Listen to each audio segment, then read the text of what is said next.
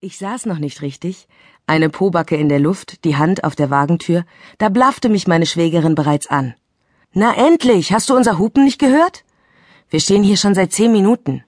Hallo, antworte ich. Mein Bruder hatte sich umgedreht, diskretes Augenzwinkern. Alles in Ordnung, Sweetheart? Alles in Ordnung. Soll ich deine Sachen in den Kofferraum packen? Nein, vielen Dank. Ich habe nur diese kleine Tasche und mein Kleid. Das lege ich hinten auf die Ablage. Das hier ist dein Kleid? fragte sie stirnrunzelnd, mit einem Blick zu der Stoffkugel auf meinem Schoß. Ja. Was, was ist das? Ein Sari. Ah, ich sehe schon. Du siehst noch gar nichts, bemerkte ich freundlich. Du wirst erst etwas sehen, wenn ich ihn anziehe. Kleine Grimasse. Können wir los? wirft mein Bruder ein. Ja, das heißt nein. Könntest du kurz beim Araber am Ende der Straße halten? Ich muss noch was besorgen. Meine Schwägerin seufzt.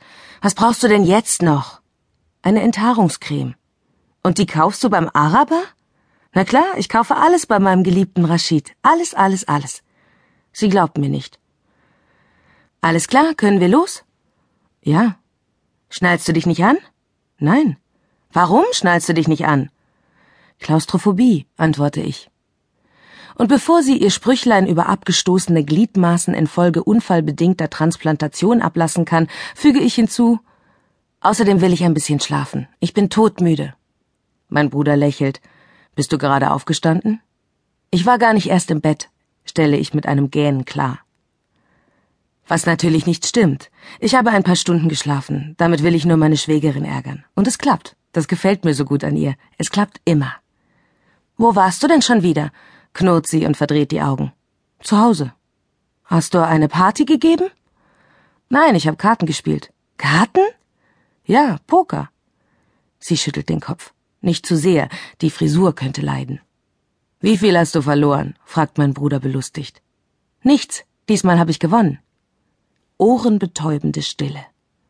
Darf man wissen, wie viel? fragt sie und platzt vor Neugier, rückt die Persol auf ihrer Nase zurecht. Dreitausend. Dreitausend? Dreitausend was?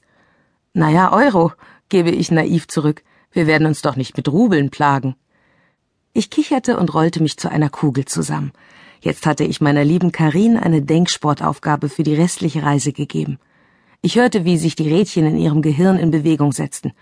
Dreitausend Euro. Ratter, ratter, ratter. Wie viel musste sie selbst an Trockenshampooflaschen und Aspirintabletten verkaufen, um dreitausend Euro zu verdienen? Ratter, ratter, ratter.